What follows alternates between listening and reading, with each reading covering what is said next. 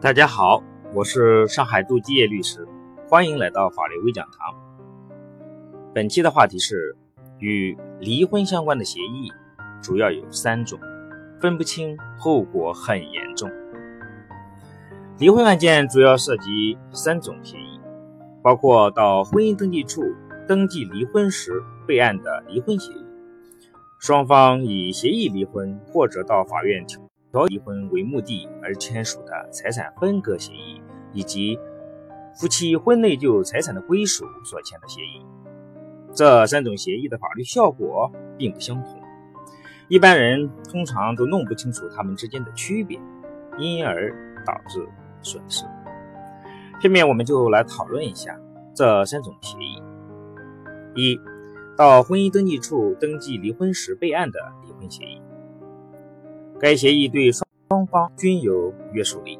如果双方履行该协议发生纠纷，可以到法院提起诉讼，法院应予以受理。如果该协议存在显示公平或者欺诈、胁迫的情况下所签的，一方呢可以请求变更、撤销该协议，但必须在一年内提出，否则呢将丧失该。请求撤销、撤变更的权利。这一年的期限呢，也不适用终止、中断和延长，法律上叫除此期间。也就是说，从签订协议之日起一年内，如果您认为有显示公平啊，或者是欺诈、胁迫等情形，打算起诉撤销这个协议的。必须在一年内提出。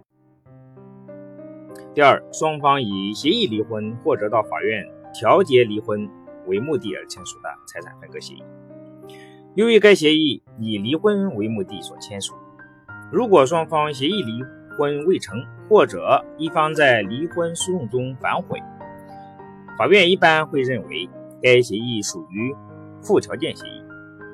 当所附的条件及双方离婚。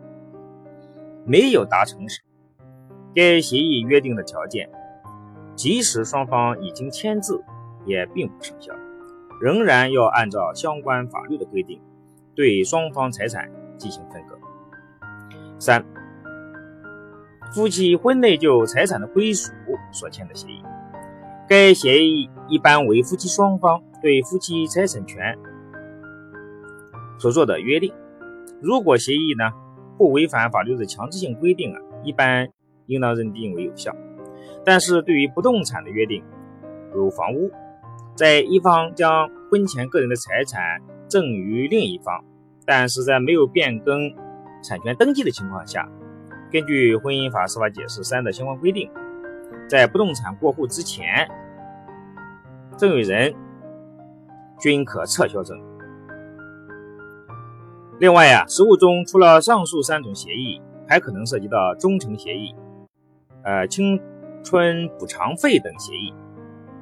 这类协议呢，实务中争议比较大，同案不同判的现象呢也比较突出。但是从司法实践上看，法院不认可该类协议的效力是一个普遍的趋势。好的，本期节目就到这里。